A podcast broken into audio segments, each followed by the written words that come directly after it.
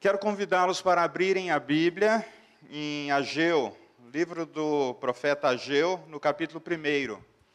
Também tem uma pessoa acompanhando a Belinha, seja muito bem-vindo. A, a, minha está ali, pega ali, pega ali. Né? Seja muito bem-vindo. Quem mais? Oh, o pessoal de casa aí, né? As pessoas que já são de casa. Livro do profeta Ageu, uh, capítulo 1, fica ali uh, bem no finalzinho do, do Antigo Testamento, né, antes de, de Zacarias e Malaquias.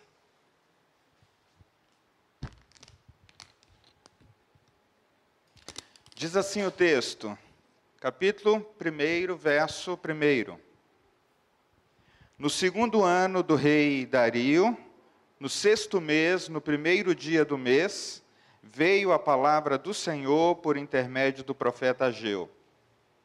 A Zorobabel, filho de Salatiel, governador de Judá, e a Josué, filho de Josadaque, o sumo sacerdote, dizendo: Assim fala o Senhor dos exércitos.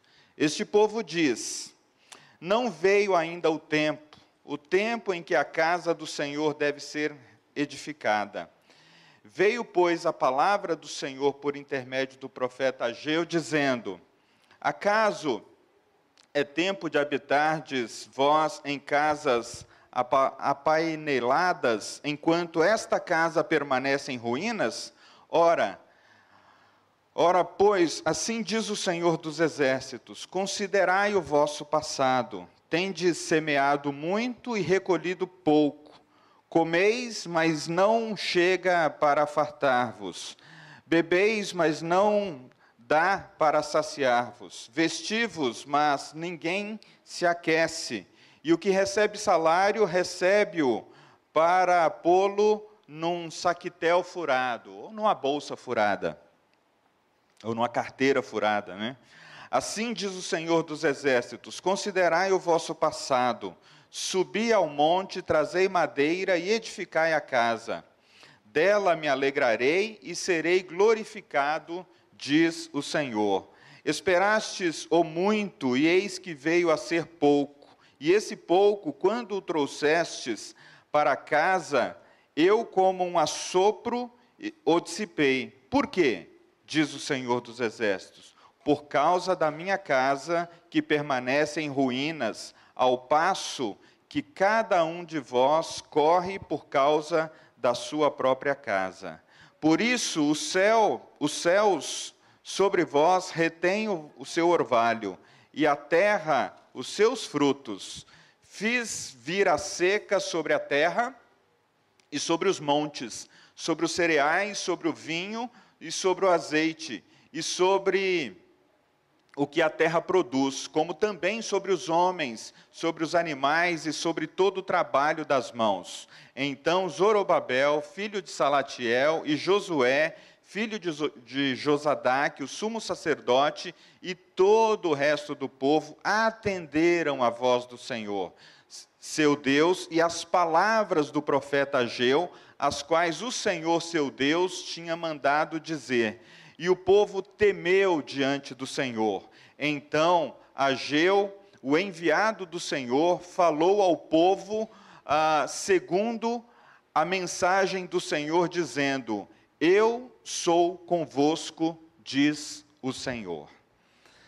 Palavras do Senhor ao nosso coração, palavras que que, que, são simples e diretas, né? Na verdade, a mensagem, irmãos e irmãs, é, do profeta Ageu é uma mensagem é, simples, prática e direta.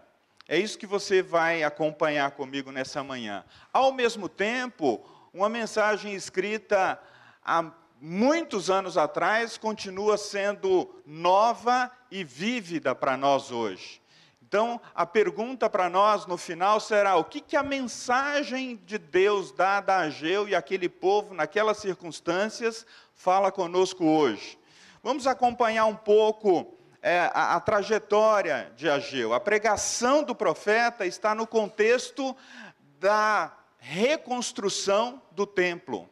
Então, a palavra-chave aqui para nós nessa manhã é reconstrução, ou talvez, para quem vai começar uma nova jornada, construção. O povo estava desanimado, estava sem rumo, ah, cada um ah, vivia para manter ou implementar o seu próprio estilo de vida. Será que isso não é sinais da nossa sociedade no nosso tempo? Cada um corre atrás do seu, como se diz por aí, né? Cada um faz o seu. Mas vejam só, aqueles que foram salvos por Jesus, aqueles que fazem parte do povo de Deus, aqueles que têm uma relação com Deus, ainda que vivam nesse mundo, ainda que vivam no presente século, nós somos como pessoas que vivem entre dois mundos. Nós vivemos entre o reino deste mundo e vivemos a, a vida no reino de Deus. Então nós precisamos trazer os valores do reino de Deus para os lugares da sociedade no qual nós vivemos.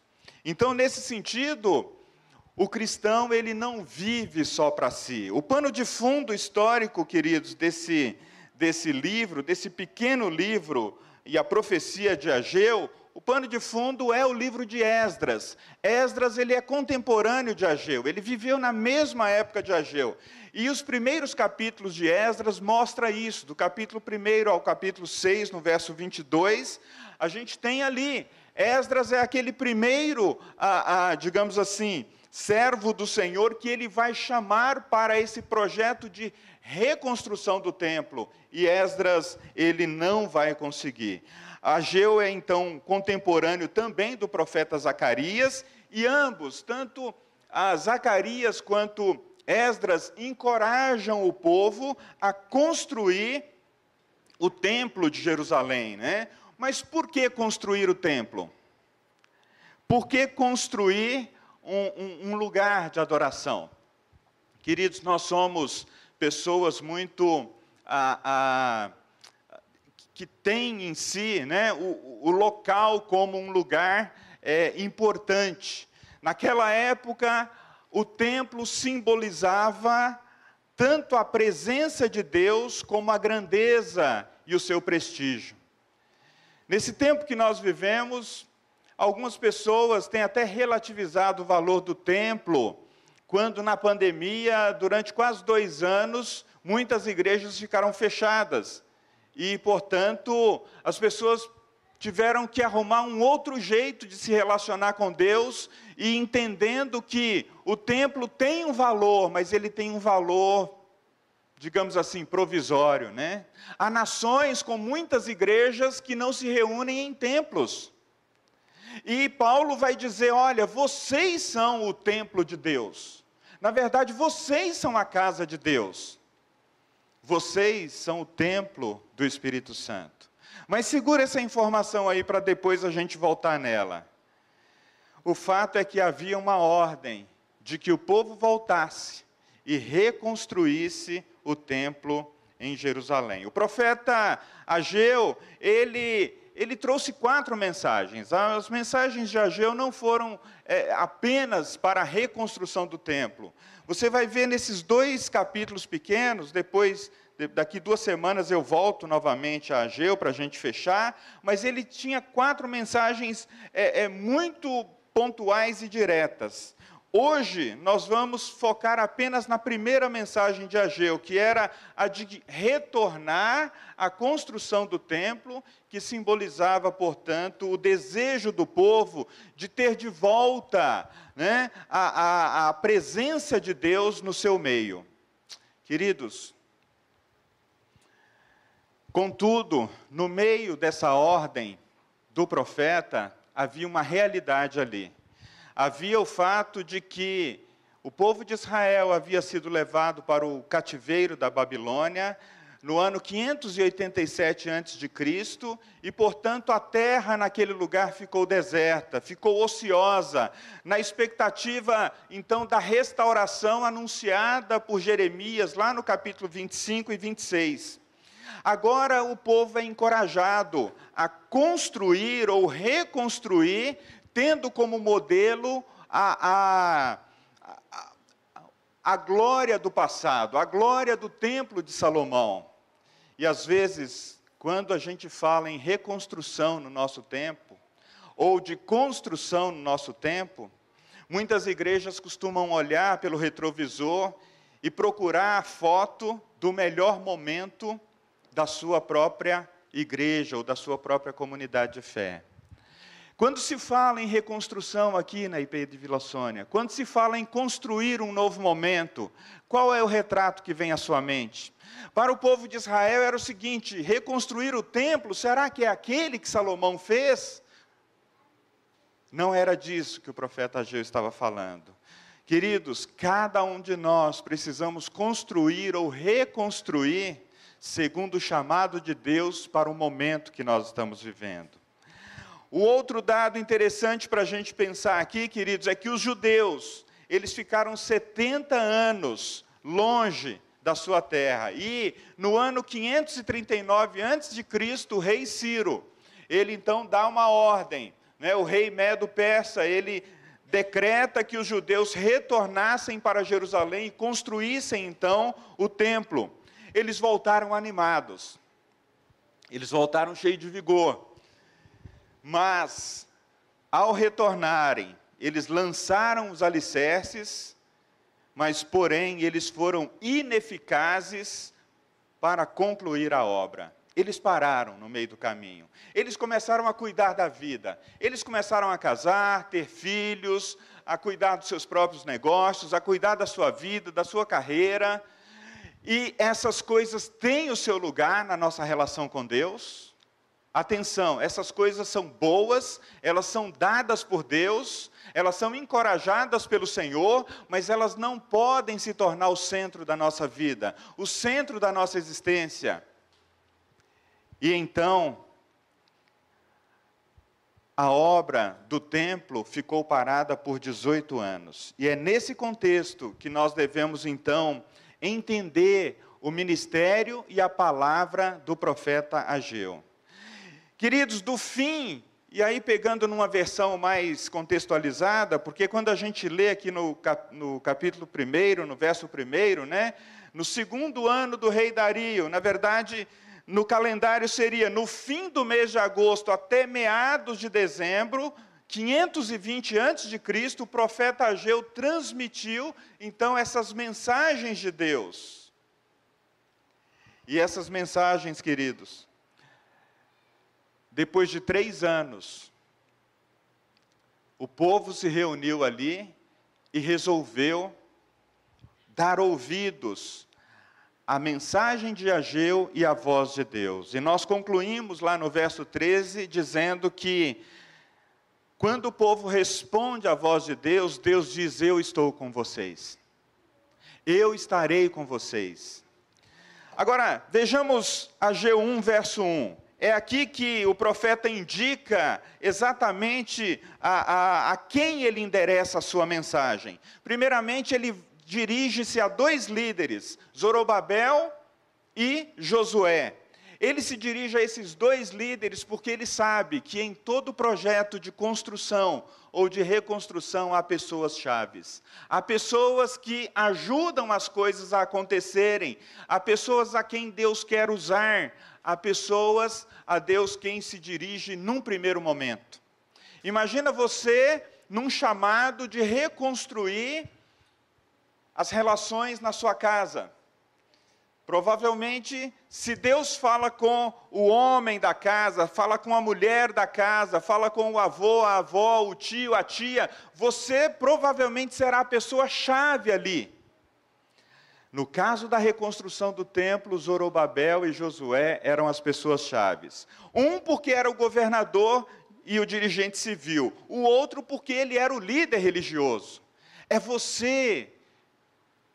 Se Deus está te chamando para reconstruir, a sua casa, a sua relação com Deus, a relação com a família, é você que precisa chamar as pessoas para se reunir em torno da palavra. É você que precisa chamar para o momento com Deus. É você que precisa lembrar do cuidado e da bondade de Deus. Alguém precisa tomar esse lugar da pessoa-chave na reconstrução. Queridos, eles precisavam se conscientizar de que ele, do que estava acontecendo, para que eles pudessem então conclamar o povo para renovar o seu compromisso de construir o templo naquela época. É interessante, queridos, que naquele momento o povo estava como que sem identidade, sem saber exatamente a quem eles serviam, quem era o Deus da vida deles, qual era a sua identidade. Amados, a nossa identidade é aquilo que nos define e que muitas vezes leva a gente a tomar ações de acordo com aquilo que nós pensamos que nós somos. Em Cristo, em Cristo, Paulo diz que nós fomos feitos novas pessoas. E aí Deus nos chama para revisar o nosso sistema de valores. O que, que é mais importante para mim? Onde é que eu gasto mais tempo? Onde eu invisto mais a minha energia? Onde eu invisto os meus recursos, é, é, os meus dons, as minhas habilidades, os meus, os meus recursos financeiros? Quando você faz essas perguntas e você começa a identificar, ah, eu passo tanto tempo no dia focado nisso. Eu passo tanto tempo no dia gastando meus dons e talentos com isso. Eu gasto boa parte da minha renda com isso aqui. Ali está o seu coração. Captaram? Então quer dizer, nós reunimos tudo aquilo que nós temos, dons, talento, capacidade de pensar, capacidade de elaborar as coisas, recursos que Deus traz na nossa mão por causa dos dons e talentos que Ele nos deu, e a maneira como nós investimos todas essas coisas mostram aquilo que nós amamos. Tem um autor contemporâneo nosso que escreveu um livro chamado Você é aquilo que você ama. Interessante, né? Você é aquilo que você ama. Então, nós somos aquilo que realmente pulsa dentro de nós. Nosso coração, nosso desejo de realizar coisas. Queridos, interessante que naquele momento, por que, que o povo estava sem identidade? Porque eles, eles haviam conhecido a Deus, mas naquele momento eles estavam procurando viver cada um o seu projeto de vida. E o valor que eles conferiam ao templo ao lugar da, que Deus poderia ser revelado, ser manifestado, a grandeza, o favor de Deus, estava deixado de lado, havia sido deixado de lado. Então, eles não tinham mais o templo como um lugar onde eles pudessem realmente ver esse valor da presença e da grandeza de Deus. E isso era um indicativo da situação ou do estado espiritual daquele povo. Queridos, na verdade, imagina você, se a gente viesse raramente a esse templo aqui da Vila Sônia, e se ah, no entorno o mato começasse a tomar, e se a gente começasse a se descuidar com todas as coisas que estão aqui ao redor, alguém chegasse, alguém passasse aqui por nós e dissesse: Olha, eu acho que as pessoas não estão cuidando bem do prédio. E isso seria um indicativo muito claro do nosso estado espiritual, da maneira como nós levamos Deus no nosso relacionamento diário. Quando nós retomamos as atividades no prédio do Pirajussara, ela já não era mais um, um, um, o prédio já não era mais um lugar onde as pessoas se reuniam para cultuar a Deus. Então, o prédio estava depredado. As salas estavam todas precisando de reforma. O mato havia tomado conta e tudo estava ao léu. Mas depois que pessoas foram ali e colocaram as mãos para fazer algo e para deixar numa situação de, de uso mínimo, a vida voltou para aquele lugar. As crianças voltaram a correr ali. Mulheres e homens voltaram a se aproximar daquele lugar. E ontem à tarde, queridos, nós estávamos ali para a primeira aula de música, com nove alunos.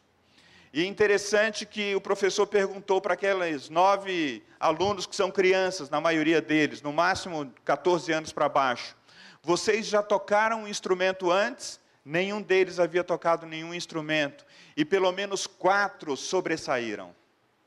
Pelo menos quatro fizeram os primeiros acordes e tocaram as primeiras notas, e eu vi o professor levantando a sobrancelha assim, falando: Uau! E no final, quando todos se despediram, ele disse: Pastor, em pouco tempo a gente tem meninos e meninas aqui para tocar. Em pouco tempo a gente tem meninas e meninos para tocar.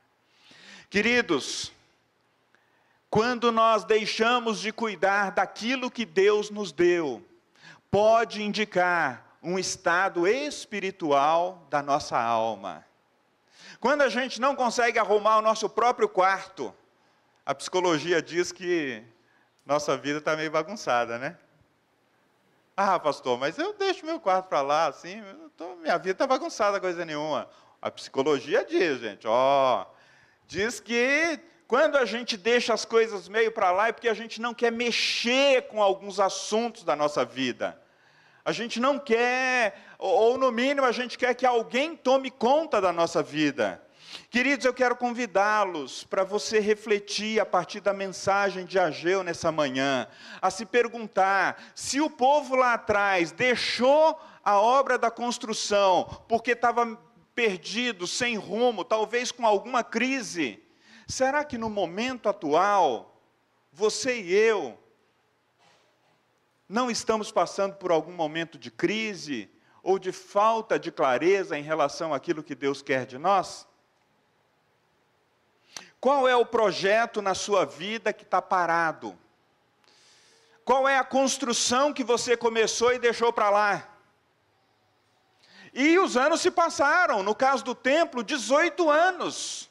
Para alguns de nós, pode ser dois, três anos, pode ser também 20 anos que você pensou em fazer algo e que Deus colocou claramente no seu coração que essa era é, que esse era algo que ele queria que você fizesse e você simplesmente começou a cuidar de outras coisas. Queridos, o que você começou e que traria maior glória ao nome de Deus, mas que foi deixado de lado. Reflita.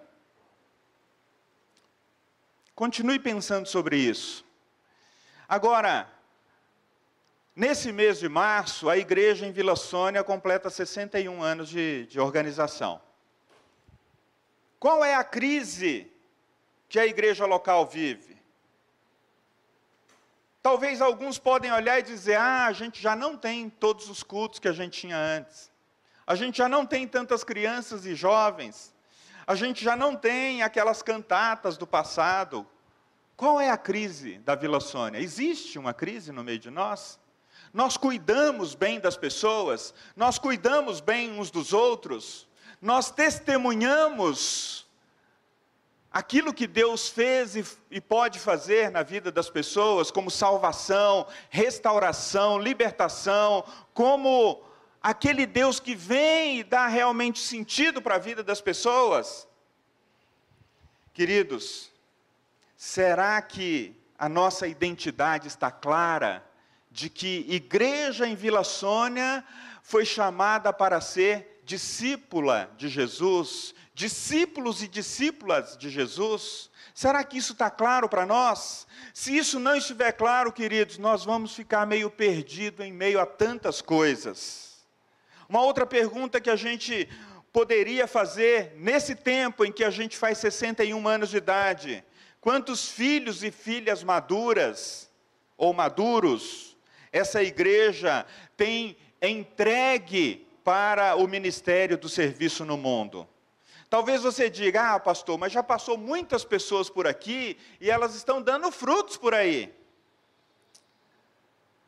Amém. A gente sabe que a semente, a palavra de Deus no coração das pessoas vai produzir de alguma forma.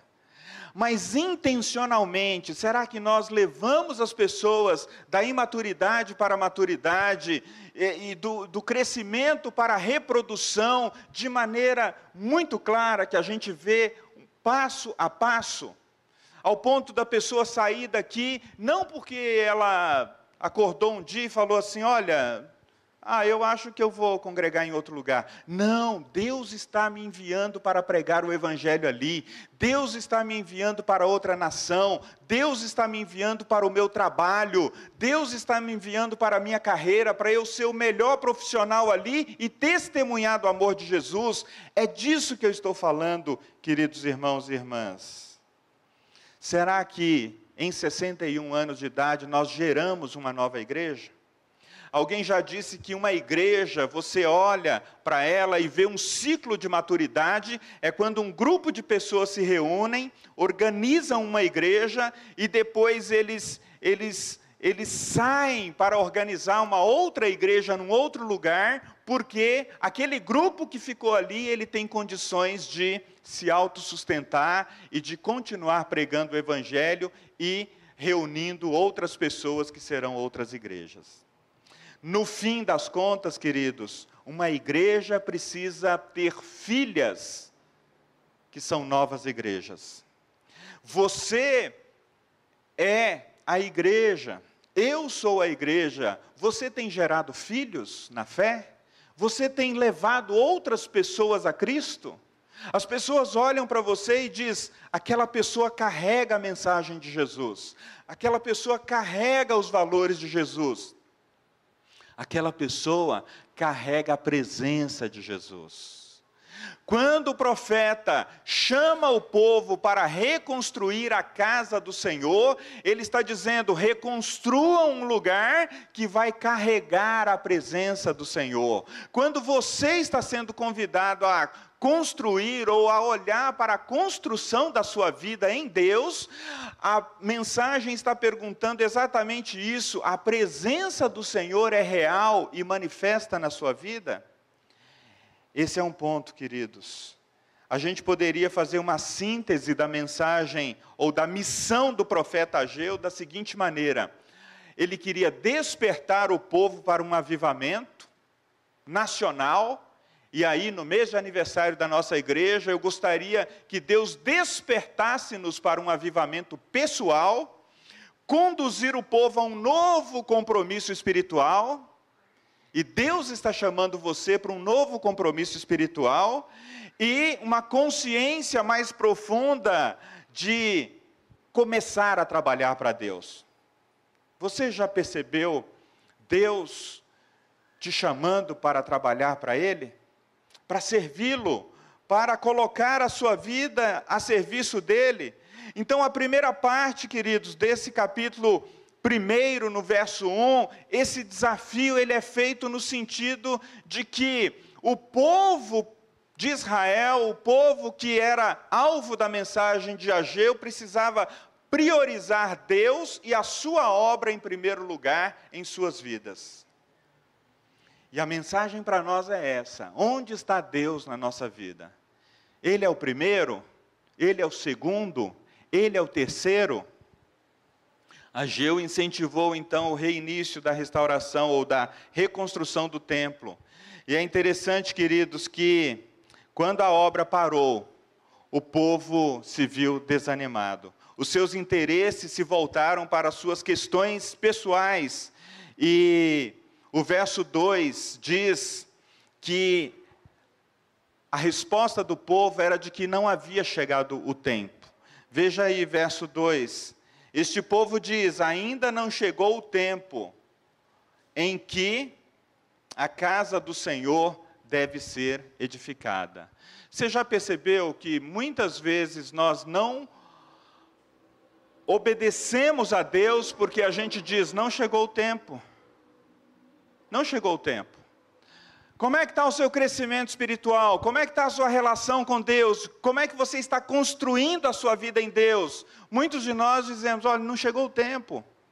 Não chegou o tempo, eu tô, eu tô, eu tô devagar, eu estou vivendo a vida, eu tô, eu tô vivendo um dia de cada vez. Alguns vão dizer, não, eu estou parado mesmo, eu estou estagnado. Será que essa é a resposta que a gente deve dar para Deus? Não chegou o tempo. Queridos, interessante que essa desculpa revela a indiferença e a apatia espiritual do povo. Fiquem muito atentos. nesse período de pandemia, a apatia e a indiferença tomou conta do coração de muitos cristãos. Ah, eu adoro a Deus daqui de casa mesmo. Ah, eu faço no meu ritmo aqui. Ah, e você, como você está crescendo em Cristo nesse período? Não é nem o caso da pessoa vir aqui na, no templo ou não. De repente ela tem realmente razões para não estar aqui. Mas como que está a construção do seu relacionamento com Deus? Ah, pastor, não chegou o tempo. Apatia, letargia, indiferença. Queridos, daí Ageu fazer esse convite a essa reflexão pessoal, no verso de número 5, quando ele vai dizer assim: Vejam aonde os caminhos os levaram. Essa atitude de apatia e de indiferença nos levará para algum lugar. E aí Ageu faz essa, essa essa indagação, né, que é um convite à reflexão. Veja onde os caminhos os levaram. Olhem para os resultados. Eles conspiram contra vocês. Ageu indica, queridos, que o fracasso dos, do, dos setores da nossa vida, das áreas da nossa vida, pode ser consequência da negligência espiritual. Pode ser consequência do fato da gente dizer para nós mesmos: olha, tem muitas coisas na minha vida que eu preciso fazer, mas não chegou o tempo. Tem muitas coisas na minha vida que eu preciso tomar as rédeas, mas não chegou o tempo. Ah, tem aquele projeto de vida, tem aquela formação acadêmica, tem aquele projeto pessoal, mas não chegou o tempo. Eu me lembro de uma pessoa quando ela tinha vinte e poucos anos, ela disse assim: Ah, eu, eu não vou terminar a minha formação na escola, no colégio, e nem vou procurar faculdade. Naquela época, vivia-se muito aquela expectativa do bug do milênio, 2000, né? 2000 vai chegar, vai, vai parar tudo, o mundo vai parar. Um contexto, né, assim, de escatologia mais, né? pentecostal que via o fim do mundo em cada situação difícil que o mundo passasse. E eu disse: não, menina, estude, porque olha, independente se Jesus vai voltar ou não, estude, procure alguma coisa. Não, eu não, não vou estudar. Ela está viva, Jesus não voltou e ela não tem nenhuma formação. E, e numa conversa com ela, depois de um, quase 20 anos, ela falou: É, realmente, independente se você vai trabalhar ou não por causa dessa formação, se você vai servir a Deus ou não, faça aquilo que Deus está te chamando a fazer. Queridos, vale ressaltar que Deus não reprovava o povo por causa das suas casas cômodas, por causa do seu projeto uh, de carreira pessoal, por causa do fato de que muitos prosperavam, não. O que ofende ao Senhor era o tipo de prioridade que o povo adotava. A razão da chamada do profeta à reflexão, queridos, era para que eles considerassem os seus caminhos e voltassem a trabalhar para o Senhor naquilo que Deus estava os chamando a fazer. No caso, era a reconstrução do templo. Numa reflexão pessoal, queridos, Deus está dizendo: comece a trabalhar na sua própria vida. Você é o templo de Deus, você é o templo do Espírito Santo.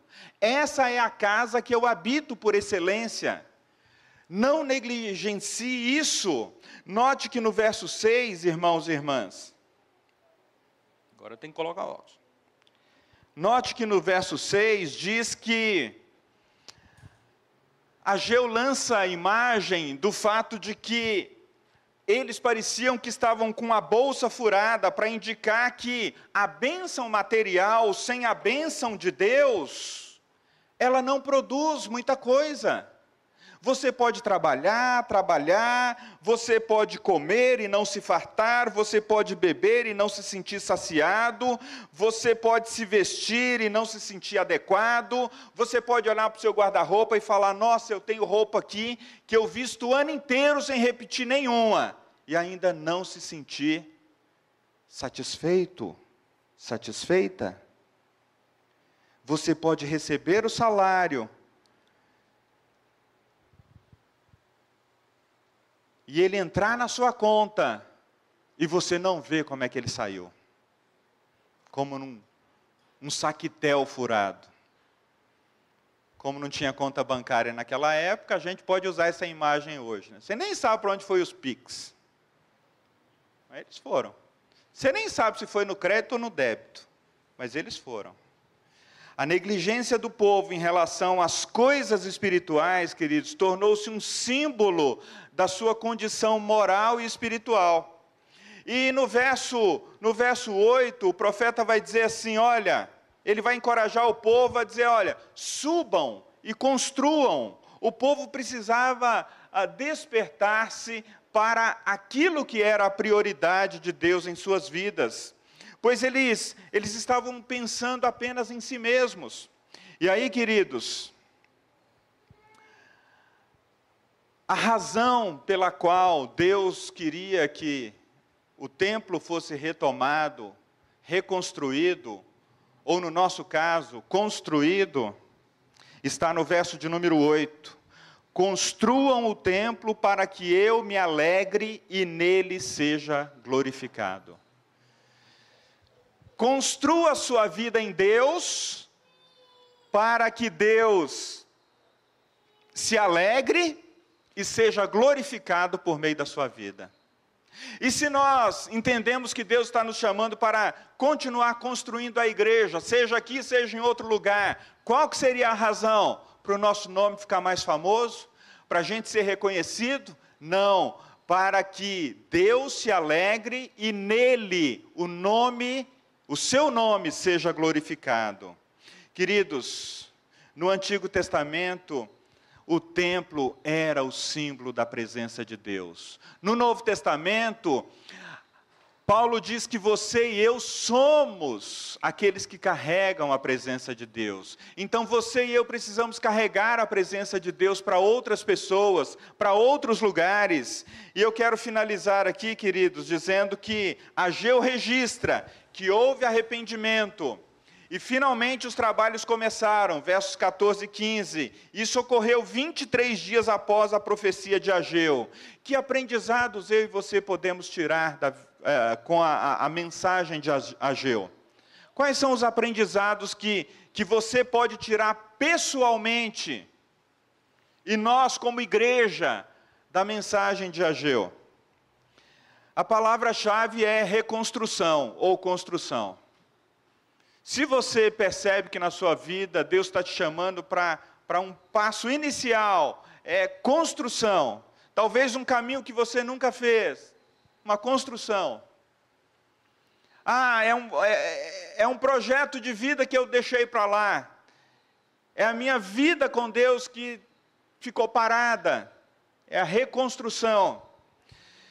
Então, em termos pessoais, o chamado de Deus para reconstruir, queridos, começa comigo e com você, começa na nossa própria vida, começa conosco. E aí vale a pena você se perguntar: será que eu sei quem eu sou em Cristo? A minha identidade está firme nele? A minha identidade está firmada em Cristo. Dizer que a sua identidade está em Cristo, irmãos e irmãs, é reconhecer o seguinte: eu, como seguidor de Jesus, eu, como seguidora de Jesus, eu sou discípula ou discípulo. Então eu olho os atos de Jesus, eu ouço as palavras de Jesus e eu coloco em prática aquilo que Jesus fez. Ah, pastor, mas você sabe que não é fácil. É verdade. E aí a gente precisa ser sincero para Deus e dizer: Senhor, eu tenho ouvido as tuas palavras, eu tenho visto os teus gestos e os teus atos, e eu tenho tido dificuldade de viver isso. Ajuda-me, Senhor, ajuda-me. Nessa jornada, queridos, de construção e reconstrução, provavelmente Deus não deixará você sozinho. Assim como Ageu direcionou a palavra dele a Zorobabel e a Josué, que eram pessoas chaves para que a, a, a, retomada acontecesse, eu te pergunto: quem são as pessoas chaves na sua vida que pode ajudar você a retomar coisas que você deixou parado? O seu relacionamento com Deus, o chamado para servir ao Senhor, quem são as pessoas chaves? Será que vem na sua mente alguém? Tem um nome ou dois? Um Zorobabel, um Josué, uma Josuela? Tem alguém? Se você não tem claramente isso na sua mente, você precisa orar pedindo a Deus. É alguém que vai te encorajar, é alguém que não vai se conformar com você, junto com você, do seu do, do seu momento de você querer rebaixar, digamos assim, né, a sua nota. Não, olha, suba, reconstrua, vá para Deus, busque ao Senhor, coloque-se diante dEle, diariamente, em todo tempo. Isso em termos pessoais, queridos. A segunda aplicação é em termos comunitários, em termos de igreja. Individualmente nós somos a igreja, mas coletivamente nós somos o corpo de Cristo. E se nós somos chamados para investir na vida uns dos outros, isso é uma ação para, para dentro do corpo, nós somos chamados também para investir para fora, nós somos chamados para evangelizar, para levar a presença do Senhor para os lugares que a gente for. E aí, nesse sentido, queridos, nós estivemos falando com os líderes da igreja, nós estivemos falando com o conselho, que a direção que Deus trouxe para nós como pastores é de que nós devemos, além do trabalho social no Pirajussara, nós devemos pregar o evangelho para plantar uma nova igreja. Isso quer dizer, queridos, que a gente reconhece que no passado, homens como Esdras, o profeta, não o presbítero que passou aqui pela igreja, né? Que também trabalhou muito aqui nessa igreja. Eles fizeram a parte deles, mas agora nós precisamos fazer a nossa. E a pergunta que provavelmente você quer ou, é, ouvir nesse momento é: como que eu posso me envolver com isso, pastor? Como que nós podemos nos envolver com isso? Você pode se envolver de quatro maneiras. Querido, você pode se envolver primeiramente orando e perguntando: Deus, o Senhor está me chamando para isso? Como o Senhor está me chamando para me envolver com a plantação de uma nova igreja? Segunda coisa é você se colocar à disposição. Senhor, eu não sei o lugar ainda, mas eu estou aqui, estou disponível. Tem serviço voluntário, tem ministério para ser feito, tem pessoas para serem acolhidas, tem DBS para ser feito, tem palavra para compartilhar. Ontem havia duas mulheres ali acompanhando seus filhos e uma delas disse: Pode deixar o trabalho da limpeza comigo, me dê acesso ao prédio aqui que eu venho, eu venho uma vez por semana limpar o prédio. A outra disse: Eu vou não apenas trazer o meu filho para fazer aula de violão, mas eu mesma quero fazer aula de violão e eu sou professora, eu posso dar aula no reforço escolar. E eu pensando, hum, olha Deus mandando, pessoal. Olha Deus mandando as pessoas. E são e são pessoas ocupadas como você e eu, irmãos e irmãs. São pessoas ocupadas. Uma trabalha como enfermeira, outra trabalha como professor. São pessoas que, que são ocupadas, mas Deus está chamando. E é interessante que Deus normalmente chama os mais ocupados, viu? Deus chama todo mundo, mas os mais ocupados são os primeiros da fila. Então, se você é uma pessoa ocupada, Deus está te chamando. A terceira ação é o seu envolvimento, queridos. Diz, primeiramente, oração, disposição e o envolvimento no serviço voluntário. A quarta ação é o envolvimento financeiro. Você pode se comprometer com um valor mensal para que a gente possa realmente avançar na pregação do Evangelho ali. Uma coisa é certa, queridos, Deus está falando conosco. Assim como falou por meio de Ageu ao seu povo no passado, Ele está falando comigo e com você. E a pergunta final é: de que forma você responderá ao chamado de Deus para construir a sua vida nele, para construir o seu relacionamento nele, para construir dia após dia uma intimidade mais profunda com ele e ao mesmo tempo trabalhar no processo de reconstrução de uma igreja ou de uma construção de uma nova igreja. Porque com todo o tempo e o fato de que nós somos outras pessoas que não fizeram parte daquela primeira reconstrução, daquela primeira construção no Pirajussara, provavelmente o que a gente vai construir lá agora é diferente de tudo que foi feito na primeira vez. Nós vamos ouvir a Deus e perguntar a Deus o que o Senhor está fazendo na vida dessas mulheres que o Senhor está trazendo aqui. O que o Senhor está fazendo na vida desses adolescentes. O que o Senhor quer que nós façamos. Nós não vamos pegar a liturgia aqui da Vila Sônia e chegar lá e fazer culto, não, irmãos. Eu não sei se é isso que Deus quer. Talvez você vai visitar lá e falar, nossa, é diferente de, de quando era a congregação do Pirajussara aqui. Provavelmente será. Com isso, eu não estou dizendo que eu vou inventar a roda. Mas eu estou dizendo que nós queremos ouvir a Deus. Nós queremos ouvir ao Senhor. E nós queremos dizer, Senhor, eis-nos aqui.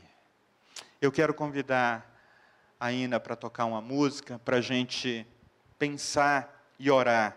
De que forma Deus está te chamando para se envolver com a sua reconstrução, a reconstrução do seu relacionamento com Deus e a sua construção de um projeto que Deus colocou na mão da igreja nós queremos plantar uma nova igreja. Você pode ser o intercessor, você pode ser o voluntário, você pode ser o evangelista, você pode ser aquele que sustenta financeiramente. Há lugar para cada um de vocês, para cada um de nós. Como vai ser isso, pastor? Vamos ouvir mais a Deus, vamos ouvir mais ao Senhor. Cantemos ou ouçamos essa música.